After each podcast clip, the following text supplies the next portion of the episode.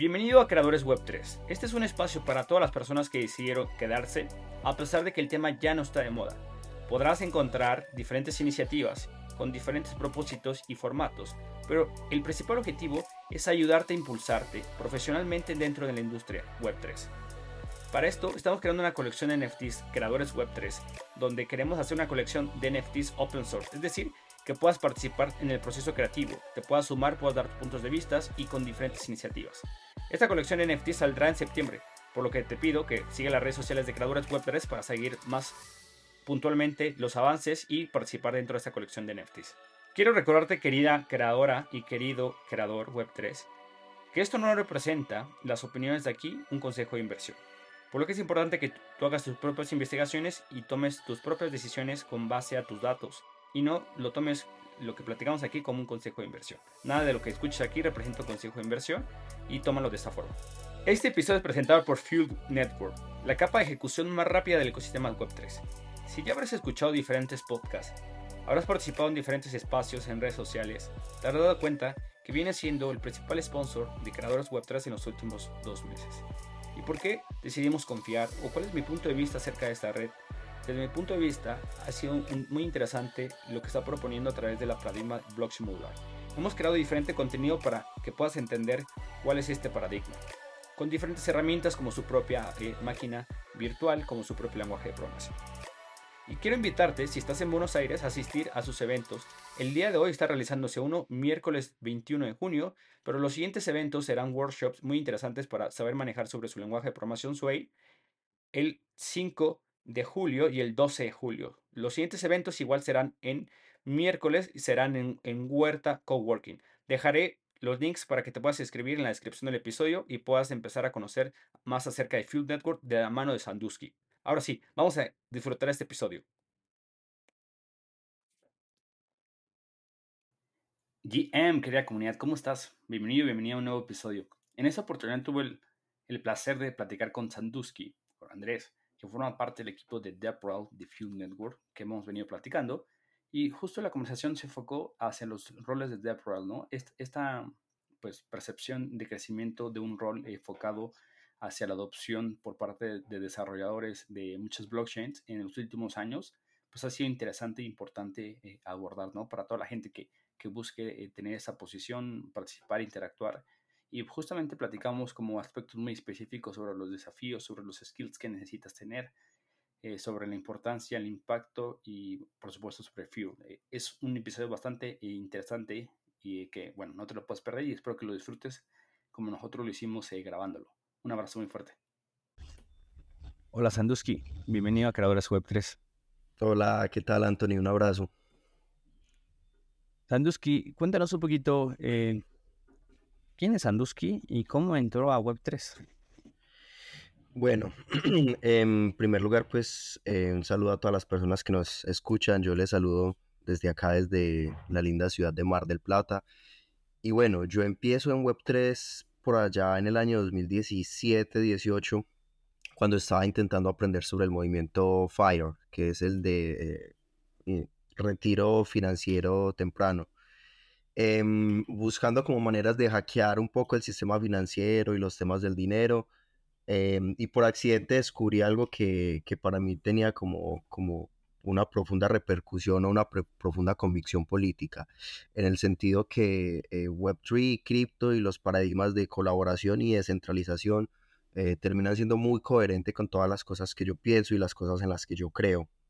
En ese momento yo estaba trabajando como como gestor de comunidades con un proyecto de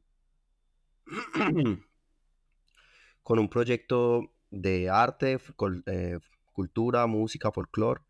Em, luego empecé a, pivotear hacia el mundo del desarrollo. En el mundo del desarrollo estuve trabajando como, como full stack para proyectos fintech. Y ahí, em, dado que en la agencia sabían que yo ya tenía esta cercanía con Web3, eh, me asignaron para un proyecto que era blockchain eh, permisionado con Hyperledger. Entonces ahí fue como que se me juntaron las dos cosas, algo que era más como una dimensión personal, se me mezcló ahora sí de lleno con el trabajo. Eh, empecé a trabajar como desarrollador Web3, em, haciendo inicialmente subgrafos. por ahí empecé a colaborar con Platoedro, que Platoedro es una organización sin ánimo de lucro en Medellín, que lleva 20 años trabajando eh, temas de cultura, temas de arte, temas de tecnología. Entonces han estado en todos estos procesos del software libre, de la privacidad y la soberanía de los datos, de la cultura libre, de la inteligencia colectiva. Y por ahí con todas esas exploraciones llegaron a blockchain también. Entonces junto a ellos empezamos a armar el grupo de estudio de Cypher Plato, que básicamente buscábamos todos los jueves tener un espacio como amigable para que cualquier persona pueda aprender de Web3 eh, y a la misma vez poder buscar como, como prototipos de Web3 dentro del ecosistema del, sector social y el trabajo sin ánimo de lucro. Entonces, eh, para mí la, el, el, punto como catalizador de toda la experiencia es cuando empiezo a trabajar como developer Web3 y cuando empiezo también a trabajar con comunidades eh, por el lado de Platoedro. Perfecto. Eh, de hecho, creo que estaba conectado en el Twitter Space el miércoles, ¿no? Platoedro, la cuenta. Sí, eh, la cuenta de Alex. sí, sí. cool, qué cool, la verdad. por ahí tenía, planeé un viaje a Medellín y me lo cambiaron hasta agosto, entonces cuando vaya a agosto voy a intentar ir a esas comunidades. Últimamente como que he intentado estar más desde, esa parte artística también, que es hermosa. Pero bueno, ¿cómo, cómo diste ese, ese, ese paso de ahí a ser temporal de Field Network? Em, pues yo siento que, que fue una formalización, digamos, en el sentido que no necesariamente cambió lo que yo ya estaba haciendo, sino que más bien em, me dediqué oficialmente a hacerlo. ¿A qué quiero llegar con esto? Eh, muchas de las cosas que son propias del trabajo de DevRel eh, a mí ya me salían espontáneamente, digamos, en la medida de estar armando talleres, estar armando contenidos, estar buscando fortalecer las comunidades, estar organizando eventos, etcétera, etcétera. Em, y es en, eh, pues como buscando organizar Ethereum Medellín, em, la, estamos queriendo hacer el evento de Ethereum Medellín una semana después que DEFCON. Em, por ahí conozco a Camila, que Camila en ese momento estaba haciendo DevRel en, en Edge and Node, en Graph, que era pues como el, el, proyecto con, o la tecnología con la cual yo estaba trabajando en ese momento. Em, luego ella se va para Fuel, nos, luego en DEFCON pues como que nos conocimos personalmente porque la charla de ella era como antes que la mía. Y, ya por ahí pues como que yo le empiezo a mostrar todo el trabajo que estábamos haciendo en Medellín, que todo el trabajo pues como con, con, diferentes comunidades en Medellín y en Bogotá también. Eh, a ella le gusta mi trabajo y, y, me recomienda que entonces aplique a Fuel y, y, pues luego de hacer todo el proceso ya termino yo, yo pues como siendo colaborador del equipo de, de Fuel Labs. Y bueno, eh, llevamos dos meses y medio, un poco más hablando de Fuel. Eh, son sponsor de esta temporada del podcast, pero para quien no lo haya perdido, no lo haya, eh, llegó a este episodio de, la Nine, no, no sobre Fuel, rápidamente, ¿qué es Field Network? Field Network es la capa de ejecución modular más rápida del ecosistema.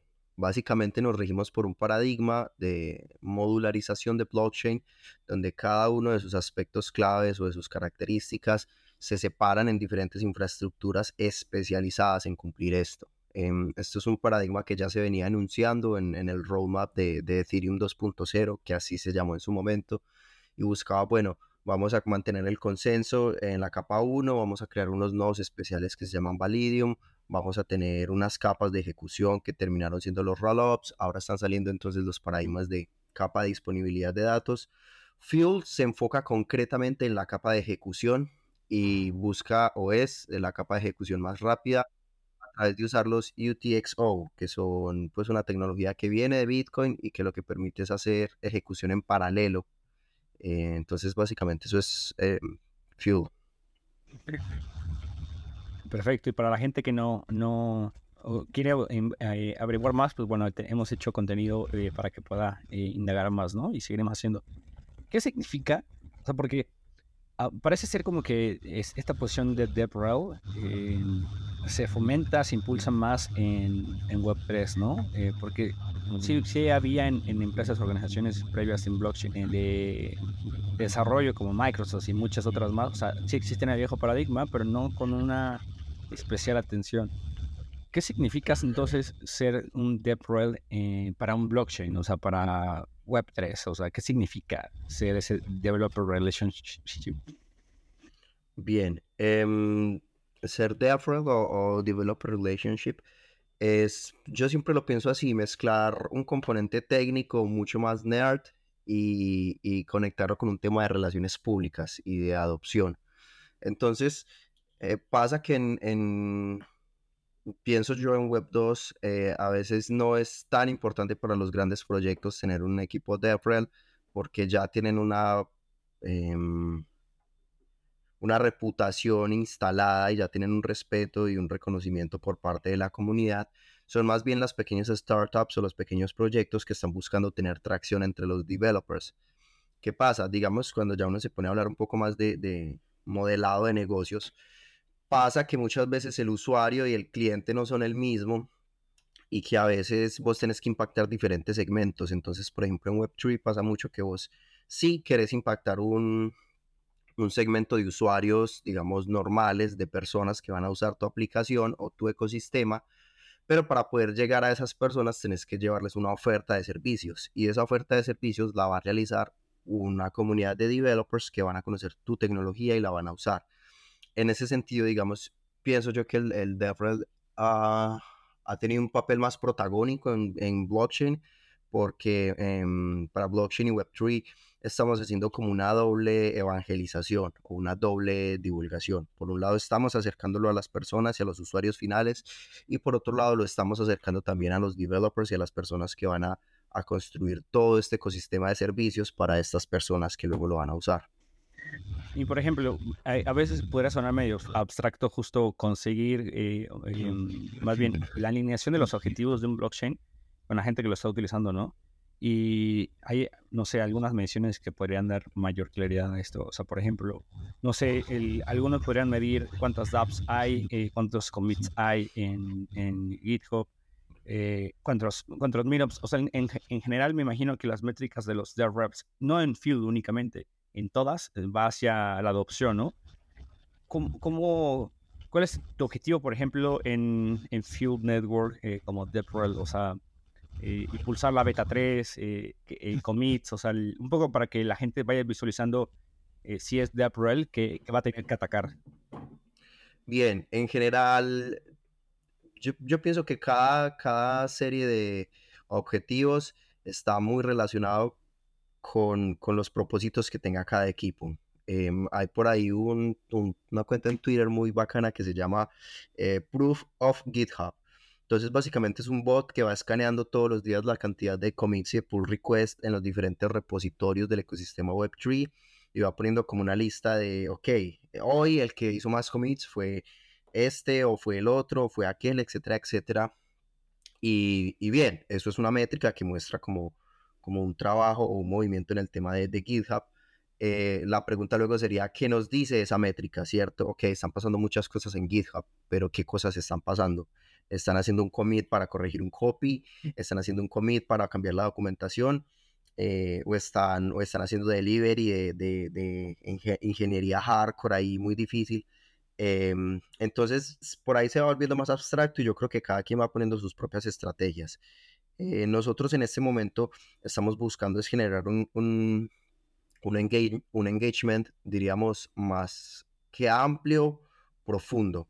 Es decir, no queremos tener muchísimos, muchísimos developers medio tocando, medio interactuando, eh, sino que queremos decir más a lo profundo, a buscar los developers más talentosos, eh, las personas que tienen unas ideas de pronto de mayor impacto, los equipos con más experiencia, y empezar a traerlos todos a unos a unas hackathons como, como cada tres o cuatro meses y en esas hackathons empezar a, a buscar eh, productos y servicios eh, y aplicaciones que sean de mucho valor y que nosotros las podamos un poco eh, impulsar también para que crezcan. Entonces por ahí, digamos, cuando fue ETH Brasil o ETH Samba, ETH Río, no me acuerdo el nombre, unas personas que estuvieron ahí como, como haciendo un, un generador de contratos, por ejemplo. Entonces, eh, me, parece un gran ejemplo como de lo que estamos buscando un poco y es, em, vamos a empezar a hacer todas estas pequeñas acciones de como de guerrilla, de ir a las diferentes comunidades a buscar la gente, a generar esa relevancia y a, ofrecer esos canales para que ellos se acerquen y en la medida que se vayan acercando, em, pues que vayan como, como haciendo esas propuestas o, ese valor agregado al, al ecosistema. Y pues digamos, eso tal vez no se mide tan fácil, por ejemplo, con commits. No sé, ponele, si estás haciendo algo muy bueno, tal vez no tienes tantos commits que hacer, sino que te vas a demorar más tiempo pensándolo, analizándolo, etcétera. Eh, entonces, eso es por un lado, ¿no? Ese es uno de los, como los propósitos grandes que tiene mi, mi trabajo. Pero por otro lado, y es un concepto que hemos estado como, como organizando más recientemente, es el de Developer Experience. Pasa que con Fuel eh, siempre ha existido este propósito de tener una experiencia de desarrollo muy limpia que sea muy fácil para un developer empezar a trabajar sobre Fuel sin tener que empezar como a, a, enredarse con diferentes cosas del stack, sino que ya Fuel sea un stack en sí mismo. Entonces también es el trabajo de empezar a buscar a las personas que ya están creando, eh, escucharlas, entenderlas, analizar un poco eh, cómo es su flujo de trabajo y buscar esos puntos de dolor donde nosotros podemos ir a, a mejorar o a facilitar esa experiencia. Y bueno, mucha gente en este 2023 eh, acuña esta eh, famosa frase de es un, no es un bear market, es un build market, ¿no? Y, y bueno, eh, estuve, tuve la fortuna de estar en Denver en finales de enero, donde había 12.000 personas, casi todos eran programadores, y ahí no parecía que había bear market. Al punto que quiero tocar es, parece ser que es muy fácil para un DevRel en estos momentos, o, relativamente fácil, eh, porque no hay, no hay tanta especulación, no hay tanta finanzas, no, hay tanta cripto. Pero no creo que sea tan fácil como parece, ¿no? ¿Cuáles son los principales desafíos de ser un DevRel eh, hoy en día en 2023? Eh, en Fuel, en Web3 en general, como lo, como lo quieras visualizar, ¿cuáles son los principales desafíos? Bien, antes que nada, yo estoy de acuerdo con esa frase del build market. Es como un poco triste, entre comillas, o un poco desalentador a veces sentir que como que se, cristaliza un poco el ecosistema, se desaceleran las inversiones, eh, se pone un paradigma un poco más apocalíptico de alguna manera, em, pero a la misma vez, como tú dices, es una gran ventaja ver que hay menos especulación que no hay tantas personas vendedores de humo, tantas personas oportunistas que, terminan es como, como generando ruido un poco y contaminando ahí el, panorama. Entonces, respecto a lo que tú dices de los retos eh, con relación a la labor de Afrel, yo pienso que el beer, market en sí mismo ya es un reto, eh, porque sí, tiene la ventaja de ofrecer un panorama más despejado, pero ese panorama más despejado es más fácil que lo vean las personas que ya tienen una atracción dentro de blockchain. De pronto las personas que están llegando nuevas a construir o a desarrollar vienen como un poco más tímidas de decir no, pero esto como que se está cayendo. Y entonces hay que hacer también una tarea de decirle como, de flaco, esto pasa cada cuatro años, es normal que pase, necesitamos como esa higiene del ecosistema, de que se vayan algunos que, que realmente no están en nada sólido. Eh, ese es un, un reto, digamos, y el otro reto, diría yo, es lograr tener como esa chispa. Yo, yo pienso que el, tema del engagement y la atracción es como una cosa súper esquiva, como que no es tanto que uno la, la, construye por un proceso lógico, por una receta, sino que es una cosa mucho más abstracta. Entonces, ponele, hay unas comunidades donde de repente tiras memes y espectacular y todo el mundo está conectado todo el día y se crea esa relación entre las personas y de repente crece todo. Em, y hay otras donde de pronto la interacción orgánica y espontánea no es tan efectiva, sino que es más, es más efectivo ir por contenidos, entonces toca hacer una estrategia más de producción de, conocimiento. Entonces, eh, yo, yo siento que a ver, por un lado está el tema del beer market que, que, dificulta la entrada de algunas personas. Está por otra parte como la, digamos, y... ¿Cuál sería la palabra? Se me olvidó. no te preocupes. La, como, la impredecibilidad un poco que tienen las comunidades. Incertidumbre, sí, sí, sí, Incertidumbre, puede ser, sí, como la incertidumbre que tienen las comunidades cuando te acercas a ella y es que no sabes qué es lo que les gusta en diferentes países, tienen diferentes hábitos y cosas así. Y el tercero, que pues es una dificultad, pero también es el, reto del día a día, es que ser DevRel requiere ser como super multitasking. O sea, eh, hay que estar haciendo cosas más de cara al público, más de hablar, más de lobby, otras de más de producir contenidos, de escribir artículos, de ir a redes, de estar en ese Telegram, de cotizar merch, de etcétera, etcétera. Se va volviendo ahí una cosa logístico, comunicativa súper amplia. Justo, justo quiero hacer doble clic ahí eh, porque relajando un poco mi experiencia en, en Itember estaban eh, la DevRel de Balancer, estaba Nether, que ahorita es el de Avalanche, el de Ave, Lens, eh, había un panel sobre Pearls, ¿no? Eh, y ahí me quedé. Y les hice una pregunta que al final ya no pudieron contestar porque pues, fue el tiempo y venía otro panel, etcétera, etcétera. Y les hacía como una pregunta de... La mayoría de los DevRels tienen que desarrollar más bien o tienen eh, skills más de comunicación que muchos otros devs, más de marketing que muchos otros devs. Entonces le dije, si es como un business developer, pero de, de, de desarrollo, o, un marketing de desarrollo, podría haber alguien de marketing que aprendiera blockchain y convertirse en DevRel? Te hago esa pregunta. Eh, o sea, se puede, puede venirse al revés en lugar de que sea no desarrollado. O sea, porque al final, no sé, a ver, es, mi, mi, percepción. No puedes eh, indagar tanto porque necesitas cubrir a más, una gran masa y por lo tanto mucho del contenido, mucho de lo que haces no es completamente sofisticado, ¿no? Porque si no, pierdes a mucha gente en lo que haces como DevRel, pero sí tienes que tener un conocimiento por si te preguntan, eh, obviamente no puedes decir, vea la documentación, ¿no? O sea, tienes que tener una muy buena idea. Entonces, por ahí va la pregunta, a ver, ¿tú, tú qué opinas? Bien, yo pienso que es, que es una perspectiva más del tipo de la profesión, del tipo de la persona. Em, queriendo decir que hay personas, pues yo me identifico con una personalidad más dinámica, eh, más cambiante, más amplia, digamos, en, algún sentido. Em, hay personas que genuinamente quieren ser más especializadas, más como enfocadas en algo, eh, y eso está muy bien. Ponele, está, se ve mucho el caso y yo lo vi mucho trabajando como ingeniero de la, del, del, compañero que se especializaba en PHP al máximo y no quería saber nada que no fuera Laravel y 15 años trabajando PHP y no le interesa saber nada más y está súper bien. Y luego veías el otro compañero que, que, que, que, aprendía todos los frameworks de JavaScript que salían así, no los usara nadie, solo por curiosidad, solo por, por, por... sí. Entonces,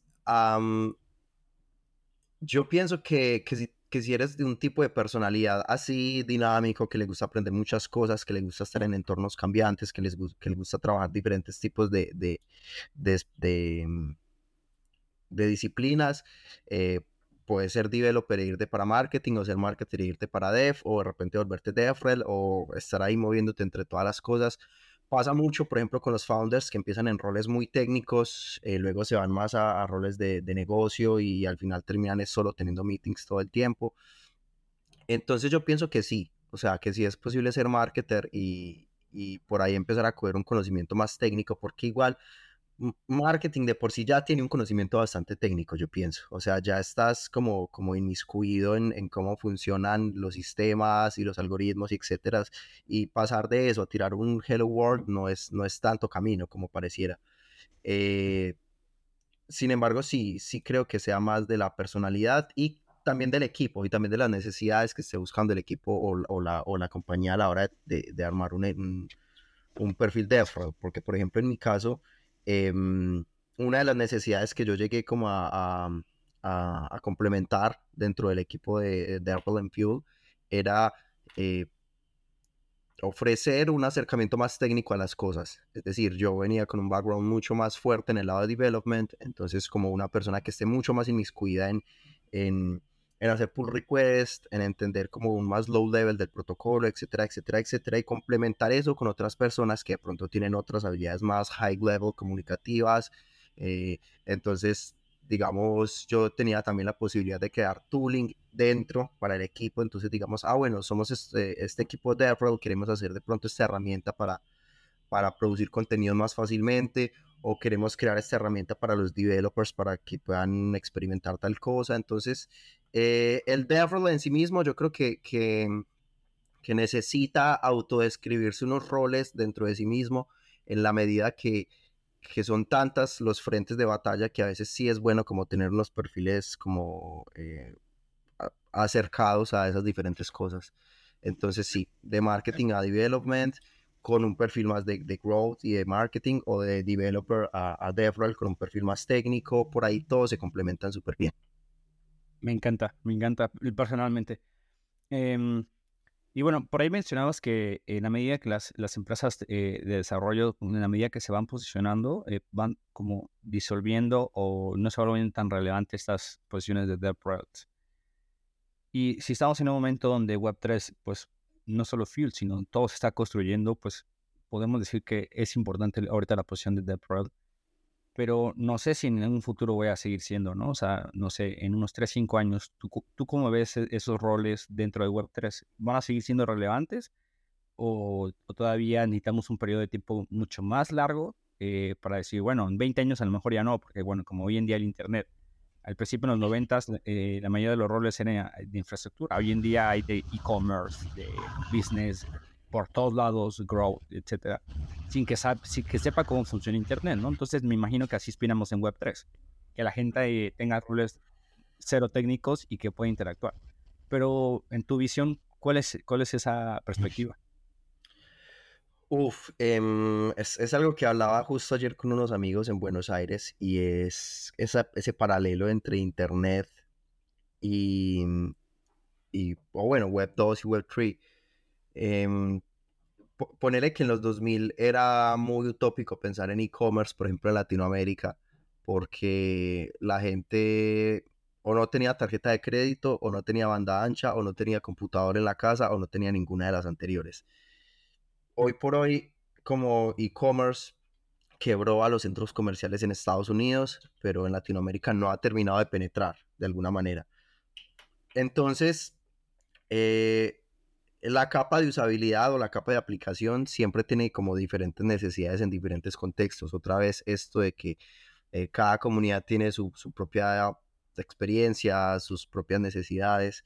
Entonces yo pienso que en la medida que, siga habiendo como expansión de la capa de usabilidad de, de, Web3, eh, va a seguir siendo necesario el DevRel por muchísimo más tiempo. Eh, más aún porque yo siento que es un, hace parte del, del, del ciclo de vida de, de cualquier producto eh, que sea orientado pues como a, infraestructura, entre comillas, o a, alimentar el stack tecnológico de algo, siempre vas a querer como, como entrar a, hablarte con los devs. Y pasa hoy en Web2, por ejemplo, que a pesar de que pareciera que Internet ya está construido, eh, a, pesar de que PHP y Linux son prácticamente la, el paradigma dominante en todas partes, em, sigue habiendo gente sacando nuevas soluciones en frameworks de JavaScript y sigue buscando maneras de, que se genere una adopción en, en, la gente. Em, pero yo sí pienso que estamos en un punto súper temprano. Eh, si, si pudiéramos compararlo con Web2, eh, no hemos llegado ni a banda ancha, o sea, estamos muy temprano, eh, estamos resolviendo todavía muchos problemas a nivel de protocolo, de escalabilidad, o sea, estamos llegando como a esta tercera generación del paradigma blockchain, donde estamos intentando hacer cosas que se interconectan y que roll-ups y capas modulares y, cross-chain y no sé qué.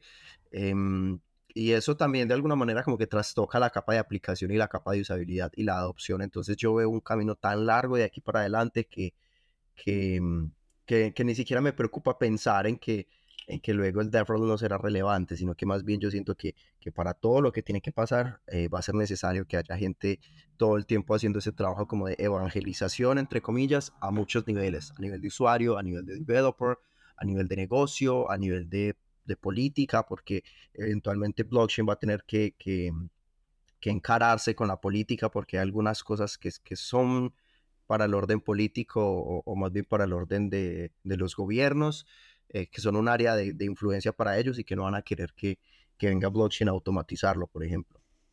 O sea, en, resumen, todo lo que acabas de decir para mí eh, sería que todavía ni siquiera llegamos a cuando el internet sonaba, cuando te conectabas y, y, tu familia la tenía que colgar porque si no, eh, no funcionaba. ni siquiera hemos llegado a esa etapa, ¿no? O sea, estamos muy temprano. Me encanta. Sí, sí, total. No, no hemos llegado al HTTP ni siquiera. Entonces, Em, todavía queda mucha, mucha fiesta por delante.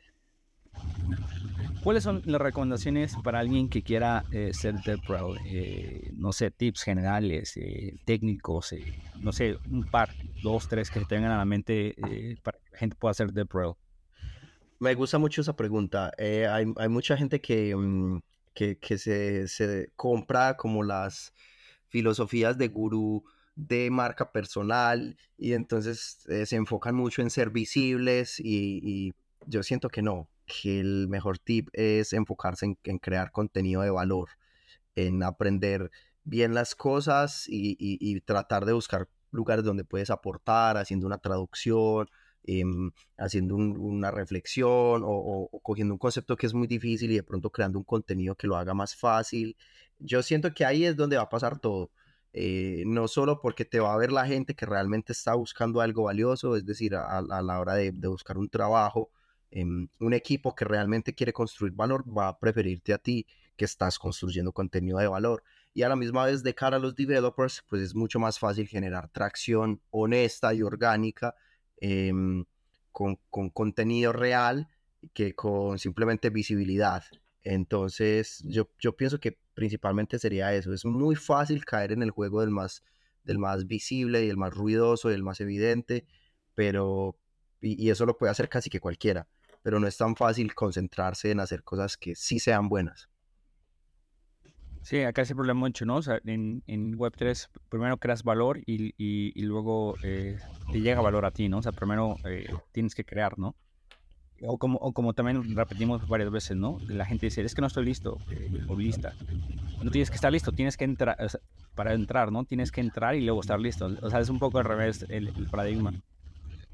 Ahora, eh, hablemos un poco acerca eh, de justo esto de sobrevalor, ahora eh, aunado a algún sinónimo, algún paralelismo en conceptual de la relevancia, ¿no?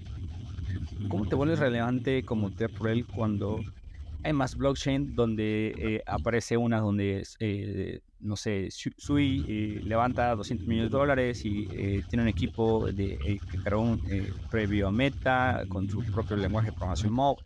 y luego aparece otro y otro, y luego cada quien con su propia IBM, con su propia toolkit. Se vuelve también un poco, o sea, y, luego si no crece la medida eh, el, mercado, es decir, la gente que está entrando a Web3, pues son los mismos desarrolladores saturándose de nuevas herramientas, de nuevos blockchain, de nuevos lenguajes. ¿Cómo te vuelve relevante para ellos, no? Porque pues seguro eh, alguien ya habrá eh, probado Sui o muchos otros blockchains, Starknet, etcétera, etcétera.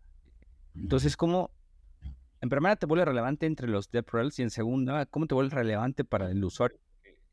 Hay una saturación, yo siento que hoy en día, de posibilidades, que es algo bueno, pero más bien se te tendrá que crecer el, pastel del mercado para que se aproveche al 100%, pero la relevancia es importante, creo. Uf, esa pregunta es muy, muy buena. Eh, yo personalmente creo en, en, como en dos paradigmas principales, o son las cosas que yo trato de aplicar a mi vida, y es en primer lugar, eh, vivimos en tiempo de abundancia, pero tanta abundancia que llega a ser crisis, eh, tanta abundancia que incluso baja el precio de las cosas. Es decir, ponele, hace 300 años un par de botas era una cosa muy valiosa porque se requería un nivel de, de conocimiento técnico muy alto para hacerlo y un taller muy específico y tal, tal pero con el tiempo se ha industrializado tanto la producción de tantas cosas que pues unas botas, unos zapatos los consigues en cualquier parte, aquí, allá, pam, pam, entonces eh, tratar de sobresalir en cualquier cosa por sobre los demás es muy difícil porque todos hacen lo mismo muy bien, muy rápido, muy barato, etcétera, etcétera. Entonces yo pienso que en la abundancia, em, para sobresalir es necesaria también la escasez. Eh, y suena un poco paradójico, pero yo creo que ahí es donde se encuentra el valor, en lo que no está disponible para todo el mundo. Es como creando una em, scarcity, como es escasez, una falsa escasez. Eh, yo creo que funciona mucho. No porque sea falsa, sino porque más bien es como, como que tiende a ser más selecta y se, se, priva un poco de figurar en el todo para ir a lo, a lo, más, a lo más valioso. Entonces se ve por ahí que, que las las compañías hacen, crean hype, pero luego crean una beta cerrada, por ejemplo. O, o, empiezan a anunciar un nuevo producto, pero luego hay una lista de espera. Y yo creo que, que, mm, que tener como esa, esa, mm, sensación o ese aire de ser como los elegidos, eh, yo creo que eso funciona mucho, funciona mucho para ser relevante y genera mucha tracción y le da también a la gente que se acerca eh, la sensación de ser, de ser especiales y de no ser simplemente como, como otro early adopter de otro producto nuevo, etcétera, etcétera. Eh, creo que es una muy buena manera de, de, construir esa relación. Y por ahí va la cosa, el tema de las relaciones. yo creo que cuando uno se, se preocupa por, por crear como relaciones muy conscientes y muy atentas, eh, es mucho más fácil también empezar a, moverse entre diferentes protocolos, pero manteniendo como la misma, entre comillas, reputación o influencia. Porque se ve mucho en los espacios como de, networking y de negocios que llega esta persona que, que, tú la sientes que es como, como encalambrada, ¿no? Como así un poco electrizada y como que te sabes que te está vendiendo y como que hablas con ella y está así como que no respira y uno dice, uy, qué raro, no quiero volver a hablar contigo nunca. Y yo siento que cuando uno se, se concentra en tener unas relaciones orgánicas, en escuchar a la otra persona, en conocerla, en decirle, oye, mira, ahora estoy trabajando con esto y está bueno, quieres probarlo, te invito, pero luego háblame qué estás haciendo también y conversamos y tal. Yo creo que, que esas relaciones tan fuertes de cara a, a ser DevRel es algo que a la larga te, te da mucha proyección, porque entonces pasas de ser un vendedor a ser realmente una persona que se relaciona. Pues sí, por eso se llama relations, ¿no? Por ahí. Totalmente, pero se puede perder, como cuando la gente interactúa con un social network, eh, perdemos muy de vista que es social, y, eso, y, nos enfocamos mucho en el network. y, pero aunque esté completamente en el nombre, puede pasar desapercibido eh, por el día a día, por el, el, el, rush de los días. Ahora, sí, es eh, eso. Ahora, enfoquémonos un poco en el, en el futuro. Eh, ¿Qué es lo que más te, está emocionando de construir en Web3? Em, pues a mí en este momento, a ver, en un principio me emocionaba mucho la liquidez, en el sentido de saber que había un montón de plata que no sabía ni dónde gastarse, entonces había, era como un escenario muy bueno para uno crear cosas y para hacer como... Em, prototipos y lanzarlos y probarlos y recorrer y mover y tal. Ese dinamismo a mí me encanta porque, porque acelera mucho el tiempo. Es decir, eh, las cosas pasan más rápido, eh, se queman más rápido o se establecen más rápido. Eso en términos de, de la experiencia creativa me emocionaba mucho, pero ahorita yo siento que estoy más cautivado por, por las posibilidades que tiene de cara concretamente hacia, hacia América Latina y, hacia lo que uno llamaría el sur global. Y yo me refiero a sur global pues, más concretamente por, por post y neocolonialismo, es decir, en países que, que, que, intentaron ser dominados por otros, por unos regímenes de mercado, etcétera, y que a, a, lo largo de la historia han quedado desindustrializados, desordenados, de alguna manera rezagados en la perspectiva del desarrollo eh, y que son esas mismas dinámicas industriales actuales las que impiden eh, que se rompa ese orden lógico, digamos. Entonces, ponerle en América Latina em, es muy difícil crear empresa porque los impuestos son muy altos, pero entonces los impuestos son muy altos porque la producción es muy baja y se necesitan los planes sociales y no sé qué, no sé qué, no sé qué. Se vuelve como un, como un loop. Y ese loop luego termina estando como, como tocado por la realidad de la corrupción, por la realidad que las personas que tienen el poder se alían entre ellas para hacer sus propios negocios antes que favorecer el bien común. Entonces yo pienso como parce, tenemos un montón de gente que es muy talentosa, que es muy buena, que ha aprendido a, sacar lo mejor de lo mínimo. Em, tenemos unas necesidades de, acceso a un montón de cosas que no nos va a entregar como el, paradigma actual del, mercado. Eh, por ejemplo, el caso de la bancarización eh, hay mucha gente que quedó como, como que los bancos les dieron las, la espalda porque construyeron toda su estrategia de mercado de cara a, a lo que es las clase, la clase alta o la clase media del, de, de, países desarrollados, entre comillas, eh, y dejaron rezagado un montón de gente. Y luego llegaron eh, incluso mismos latinoamericanos a crear todos estos servicios de, de new banking y de como de pagar con QRs en cosas y a la gente le encanta. Entonces, si usted va a ver en diferentes países hay un montón de servicios que están haciendo, que muchas veces son locales. Por ejemplo, aquí en Argentina se ve muchísimo mercado pago. Y es, hey, parce, ¿sabes que Si esta gente nos negó su infraestructura de pagos, vamos a crear nuestra propia infraestructura de pagos sirviendo a nuestros propios intereses. Y yo creo que ahí se conecta blockchain perfectamente, en el sentido de poder decir, no solo estamos ofreciendo un ecosistema de servicios que, que antes no era fácil acceder, sino que también estamos ofreciendo unas, una infraestructura de, de, de, coordinación y administración de los recursos y de gobernanza que antes tampoco estaba a nuestro alcance. Y eso a mí me, me, me hace latir el corazón, digamos. Y por eso para mí blockchain es una cosa de, de profunda convicción política, porque implica cuestionarse y querer cambiar la manera en la que funcionan las cosas. Entonces, ponele, por ejemplo, eh, se ve mucho en la obra pública, en la obra civil en Latinoamérica, eh, que es como uno de los puntos de corrupción más grandes y es, eh, ah, bueno, entonces el bulto de cemento lo vamos a cobrar un poquito más caro y el asfalto vamos a comprar esta referencia que es más barata, pero lo vamos a cobrar más caro y empiezan a meter pequeños sobrecostos por todas partes y empiezan a complejizar y a burocratizar tanto la operación que es muy difícil auditarla. Y uno cuando empieza a hablar de, uy, auditar, eh, ya empiezas a entrar a blockchain y te das cuenta que blockchain ofrece una infraestructura de transparencia y de verificación implícita que viene a resolver estos problemas. Entonces imagínate si la, si, si, si la contratación pública y los contratistas públicos funcionaran por blockchain, y en el momento en el que hay sobrecostos automáticamente sale la alerta y se hace una penalización, no sé, baja la reputación de este contratista, entonces ya queda más abajo en la lista de espera y tal y tal. Yo pienso en esas cosas y me emociono mucho y es lo que más me emociona, es lo que más, más me gusta pensar, como sí, está muy bueno hablar de, de Uniswap, está muy bueno hablar de MakerDAO, pero está muy bueno también hablar de, de Ethereum Kipu o de, o de Ethereum Argentina, por ejemplo, que es ahorita el, 16 de agosto en Buenos Aires. Me encantas. Y ahorita nos cuentas los eventos que va a haber en Buenos Aires porque eh, la principal audiencia sean en, en, Argentina, entonces seguramente van a poder ir. Pero para finalizar justo, eh, ¿qué es lo que va a pasar con Fuel Network en los siguientes 12 meses? ¿no? O ¿cuál es el, la perspectiva, el roadmap? ¿Qué, ¿Qué, es lo que te emociona? ¿Qué están construyendo? Un poco para que la gente se, se, se se, se, pueda dar una vuelta a, a, revisar el protocolo y en los siguientes dos, 12 meses sepa un poco cuál es la perspectiva futuro?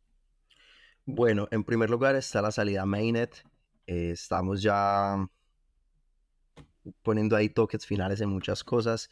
Eh, pues también haciendo todas las, las, pertinentes como audiciones y revisiones de seguridad dentro del tema bridging, eh, pues buscando tener una experiencia segura. Eh, eso es lo principal, ¿no? Eso es lo que se viene y lo que más se escucha en los, en los, como en los pasillos hipotéticos de Fuel, es eso, la salida a Mainnet. Em, pero lo, lo, que viene a Mainnet no solamente es Fuel como protocolo, sino un montón de proyectos que se están construyendo alrededor, que han sido garantías algunos. Eh, estamos también trabajando muy de cerca con estos proyectos para, como para que entre todos nos desbloqueemos en, en lo que pueda estar pasando con alguno y salir todos juntos. Eh, entonces viene Fuel, pero también viene el ecosistema de Fuel con, eh, no sé, aplicaciones como Helix, como Pepa Protocol, como Fuelet Wallet, etcétera, etcétera. Viene el mail de Fuel, de, de, Fuel como red. Y además estamos buscando em, hacer partnership con algunas ah, aplicaciones del ecosistema DeFi que ya tengan mucha atracción y que tengan mucho tráfico y decirles, hey, eh, los invito a probar mover parte de su tráfico de ejecución hacia este lado para que vean eh, la mejora que tienen. Entonces, otra de las cosas que, que vamos a poder estar viendo más adelante es eso, que de repente aparezca ahí, Fuel anuncia eh, alianza con tal y entonces ya tal protocolo que tú ya conocías eh, está, está procesando sus transacciones en Fuel. Esa es la mejor. se viene también en entre julio y agosto una hackathon de un mes de Sway, eh, hackathon online, eh, y de ahí para adelante van a estar rodando varias hackathons online más o menos cada tres o cuatro meses eh, para pues, mantener ese proceso que te decía de, de, estar encontrando el mejor talento. Completamente. De, de liquidity de king. es importante la liquidez en, en el blockchain. Eh, Tanduski, cuéntanos un poquito sobre los eventos que van a estar en Buenos Aires para que la gente que nos escuche el siguiente jueves em, pueda anotarse y participar. ¿Cuál, es la agenda que, hay en Buenos Aires, en Argentina? Sí. Bueno, eh, pues por ahora solo en Buenos Aires. Estoy viendo a ver si, si la puedo mover a, otros lugares eh, o, integrar ahí otros, otros espacios. En primer lugar, em, vamos a empezar el 21 de junio, eso es el próximo, la próxima semana de la fecha de la grabación. 21 eh, de junio a las 18.30 horas en Buenos Aires, en Huerta Coworking. Vamos a estar haciendo un meetup, como hablando de figuras y más general y comiendo empanaditas y tal. Y luego a las dos semanas, 5 de julio y 12 de julio, vamos a estar haciendo workshop. Ahí con la laptop, vamos a estar programando en Sway, vamos a estar haciendo frontend con el TypeScript SDK de Fuel. Em, entonces son estas tres fechas, 21 de junio, 5 de julio, 12 de julio, todas son miércoles, todas son a las 18.30 horas y todas son en Huerta Microcentro en, en Buenos Aires. Perfecto, para que se noten. Eh, gracias, eh, Sanduski, por sumarte eh, a Creadores Web 3. un abrazo hasta el Mar de Plata. Y saludos a toda la gente que nos escucha del Mar de Plata. Les, queremos mucho. repiola.